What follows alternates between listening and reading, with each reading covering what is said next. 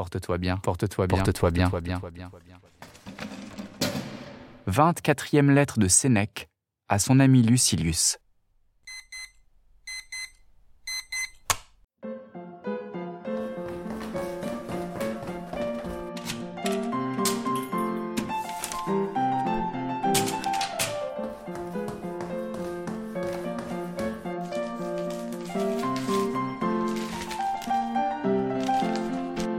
Cher Lucilius, tu es inquiet, à ce que tu m'écris, sur l'issue d'un procès qu'un ennemi furieux intente contre toi. Et tu t'attends à ce que je te conseille de mieux augurer de ta cause et de te reposer sur une espérance flatteuse. Car est-il besoin d'aller au devant de mots qui se feront sentir assez vite, d'anticiper leur venue et de perdre le présent par crainte de l'avenir? Il y a certainement folie parce qu'on sera un jour malheureux de l'être dès à présent. Mais je veux te mener à la sécurité par une autre voie. Veux-tu dépouiller toute inquiétude? Quel que soit l'événement dont tu crains la venue, envisage qu'il arrivera de toute façon. Et quel que soit ce mal, mesure-le toi-même par la réflexion et évalue ta propre crainte. Tu verras certainement que ce que tu crains est soit sans importance, soit sans durée. Si pourtant hardir il faut des exemples, ils ne seront pas longs à recueillir. Chaque siècle a eu les siens. Sur quelque époque de l'histoire, ou nationale ou étrangère, que tu portes tes souvenirs, tu trouveras des caractères grands, soit par l'étude, soit par l'élan de leur nature. Peut-il t'arriver, si l'on te condamne, une peine plus cruelle que d'être envoyé en exil ou conduit à la prison? Peut-on craindre pire que le bûcher, qu'une mort violente? Représente-toi chacune de ces épreuves, puis évoque ceux qui les bravèrent.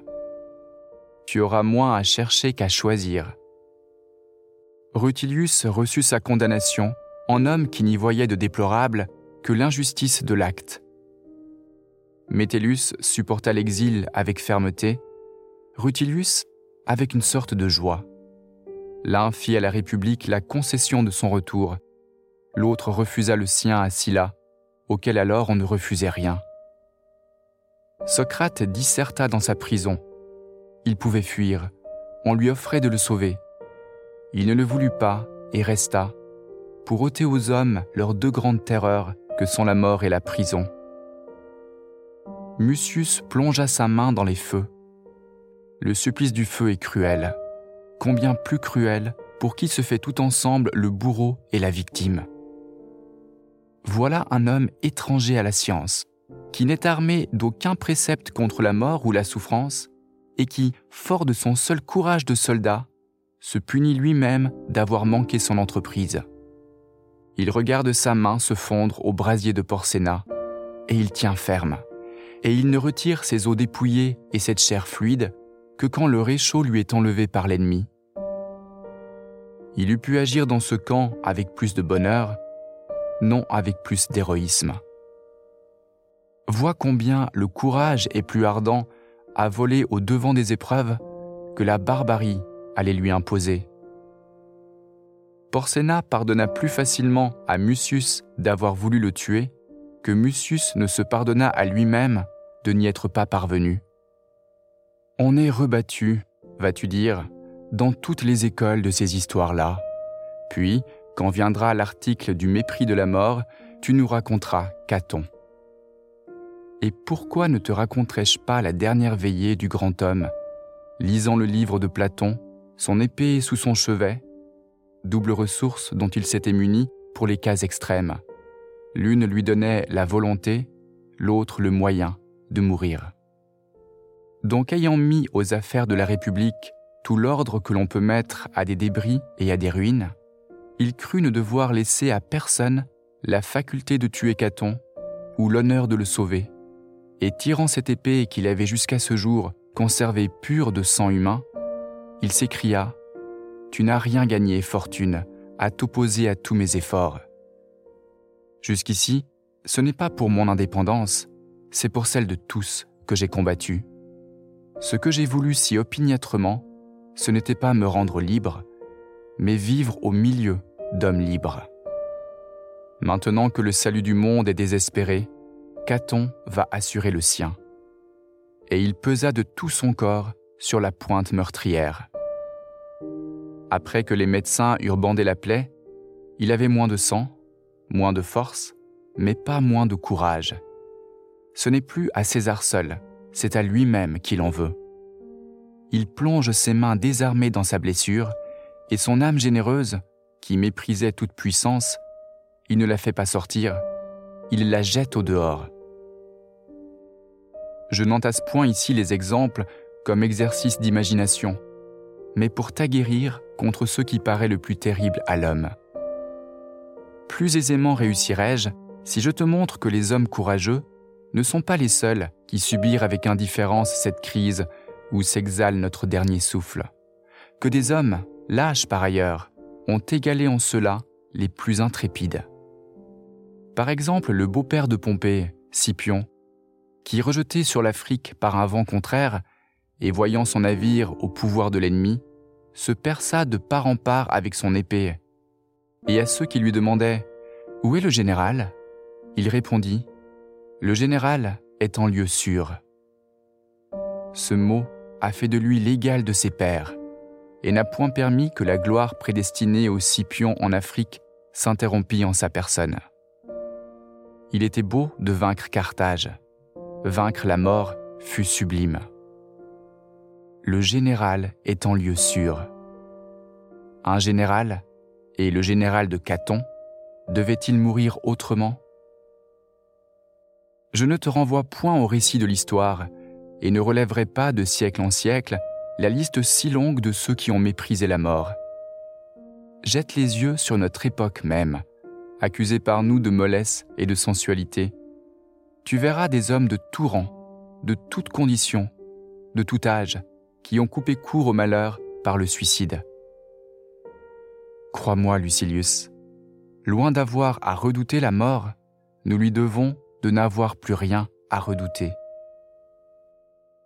Entends donc sans alarme les menaces de ton ennemi.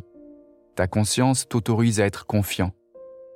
Cependant, comme il arrive parfois que des considérations étrangères à la cause prévalent, tout en espérant pleine justice, prépare-toi à la plus criante iniquité.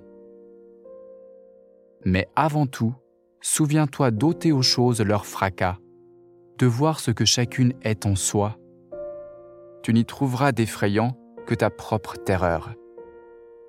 Ce que tu vois arriver aux petits-enfants, nous l'éprouvons, grands enfants que nous sommes.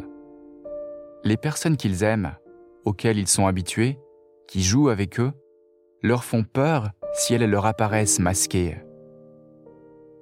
Ce n'est pas seulement aux hommes, c'est aux choses qu'il faut enlever tout masque et rendre leur vrai visage. Pourquoi ces glaives et ces feux dont tu me menaces, et ton cortège de bourreaux frémissants Écarte cet attirail sous lequel tu te caches et qui terrifie l'insensé? Tu n'es que la mort, et hier mon esclave, ma servante, te bravait. Quoi? Encore tes fouets, tes chevalets que tu m'étales en grande pompe, et tes instruments de torture adaptés chacun à chaque articulation de mes membres pour les disloquer? Et tes milliers d'autres machines pour déchirer l'homme en morceaux? Laisse là ces épouvantails, fais taire ces gémissements, ces accents de douleur, l'horreur de ces cris qu'arrachent les supplices. Tu n'es, n'est-ce pas, rien d'autre que la douleur dont tel goûteux ne se met pas en peine, qu'un estomac malade endure au sein des orgies que supporte une jeune femme dans l'enfantement. Douleur légère si je la puis souffrir, qui passe vite si je ne le puis pas. Médite ces vérités mille fois entendues, mille fois répétées par toi. Mais les as-tu franchement entendues, franchement répétées? Prouve-le en les mettant en pratique, car le plus honteux reproche est celui qu'on nous fait d'avoir une philosophie de parole non d'action. Et quoi? Sais-tu d'aujourd'hui seulement que la mort, que l'exil, que la douleur plane sur toi? C'est pour tout cela que tu es né. Pensons que tout ce qui peut arriver arrivera. Ce que je te recommande là, je suis sûr que tu l'as fait. Je te recommanderai maintenant de ne point abîmer ton âme dans les soucis de ce procès. Elle s'émousserait et aurait moins de vigueur au moment de se relever. Fais-la passer de ta cause à celle de tous les hommes. Reconnais que tu as un pauvre corps, mortel et fragile. Les sévices ou la violence de plus puissants que moi ne sont pas les seules douleurs qui le menacent. Ses plaisirs même se changent en tourments. Les repas apportent l'indigestion, l'ivresse, des engourdissements, des tremblements de nerfs. Les plaisirs charnels déforment les pieds, les mains, toutes les articulations. Deviendrai-je pauvre Je serai en nombreuse compagnie. Exilé Je me persuaderai que je serai né où l'on m'enverra. On m'enchaînera? Et quoi? Suis-je maintenant sans entrave? Ce corps est le bloc pesant où la nature m'a rivé. Je mourrai Je cesserai, veux-tu dire, d'être en but à la maladie, en but au geôlier, en but à la mort.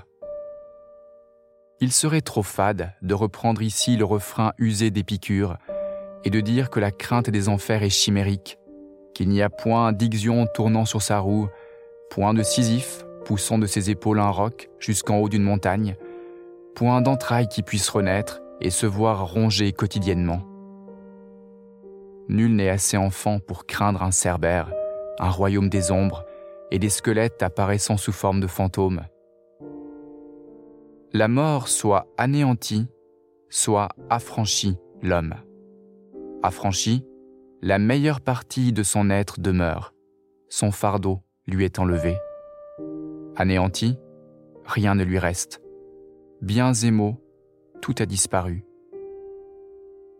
Souffre qu'ici je rappelle un de tes vers, en t'invitant d'abord à reconnaître que tu l'as écrit pour toi-même aussi bien que pour les autres. Car s'il est honteux de dire une chose et de penser le contraire, combien ne l'est-il pas plus d'écrire autrement qu'on ne pense? Je me souviens qu'un jour, tu développais cette idée que l'homme ne tombe pas tout d'un coup dans la mort, mais qu'il s'y achemine pas à pas. Nous mourrons chaque jour, car chaque jour nous dérobe une portion de vie. Et alors même que nous croissons, la somme de nos années décroît. La première enfance nous a échappé, puis le second âge, puis l'adolescence. Y compris hier, tout le temps écoulé n'est plus et ce jour même que nous vivons, nous le partageons avec la mort. Comme ce n'est pas la dernière goutte d'eau qui vide la clepsydre, mais tout ce qui a fui précédemment, ainsi, l'heure dernière, où nous cessons d'être, ne fait pas la mort à elle seule, mais seule elle la consomme. Alors nous arrivons au terme, mais depuis longtemps nous y marchions après avoir esquissé cela avec ta verve ordinaire et ses grands traits, qui jamais toutefois ne pénètrent mieux que quand tu prêtes ton langage à la vérité, tu disais La mort est l'œuvre de tous nos jours qu'un dernier jour achève. Relis-toi plutôt que ma lettre, et il te sera démontré que cette crise redoutée par nous est notre dernière mort, mais n'est pas la seule. Je vois où se portent tes yeux, tu cherches ce que j'ai enchâssé dans cette lettre. De quel homme j'y cite une parole généreuse, un utile précepte? La matière même que je viens de toucher me fournira mon envoi. Épicure ne gourmande pas moins ceux qui souhaitent mourir que ceux qui en ont peur. Il est ridicule, dit-il, de courir à la mort par dégoût de la vie quand c'est notre manière de vivre qui nous fait courir à la mort. Ailleurs encore, quoi de plus ridicule que d'invoquer la mort quand tu as détruit le repos de ta vie par la crainte de mourir? Et ceci du même cru. Telle est l'imprévoyance des hommes, ou plutôt leur démence, que l'effroi de la mort pousse certaines gens à se la donner. quelle que soit celle de ces paroles que tu veuilles méditer, tu y puiseras force et courage pour subir la mort ou supporter la vie. Car c'est double courage et double force qu'il nous faut pour ne pas trop aimer la vie ni trop la haïr. Lors même que la raison conseille d'en finir avec l'existence, ce n'est pas à la légère, ni d'un mouvement brusque qu'il faut s'élancer. L'homme courageux et sage doit non pas s'enfuir de la vie, mais prendre congé. Et surtout, gardons-nous d'une maladie qui s'est emparée de bien des gens, la passion du suicide. Car, entre autres manies, cher Lucilius, il y a vers la mort volontaire une tendance irréfléchie de l'âme, qui souvent saisit les caractères les plus généreux, les plus indomptables, comme aussi les plus lâches et les plus abattus. Cela parce qu'ils méprisent la vie, ceci parce qu'elle les écrase. Il en est que gagne la satiété de faire et voir les mêmes choses. Vivre leur est non pas odieux, mais fastidieux. On glisse sur cette pente, poussée par la philosophie elle-même, quand on se dit ⁇ Quoi Toujours les mêmes impressions, toujours me réveiller, dormir, me rassasier, avoir faim, avoir froid, avoir chaud, rien qui ne finisse jamais. Tout cela fait cercle et s'enchaîne, se fuit et se succède. La nuit chasse le jour et le jour la nuit. L'été se perd dans l'automne, l'automne est pressé par l'hiver, que le printemps vient désarmer. Tout ne passe que pour revenir. Rien de nouveau à faire, rien de nouveau à voir. Cette routine finit par donner la nausée. Nombreux sont ceux pour qui vivre n'est pas pénible, mais superflu porte-toi bien. Nous voici arrivés au terme de ces 24 jours, de ces 24 lettres. Je vous remercie de les avoir suivis, de les avoir partagés. Vous pouvez les réécouter en tout temps sur les plateformes de diffusion comme Spotify ou Apple Podcast. Vous trouverez les liens sur mon site internet tristanpanatier.com. Mais la correspondance entre Sénèque et Lucilius ne s'arrête pas ici, elle. Il reste encore exactement 100 lettres à découvrir. Alors, qui sait, à suivre, peut-être. Mais d'ici là, portez-vous bien.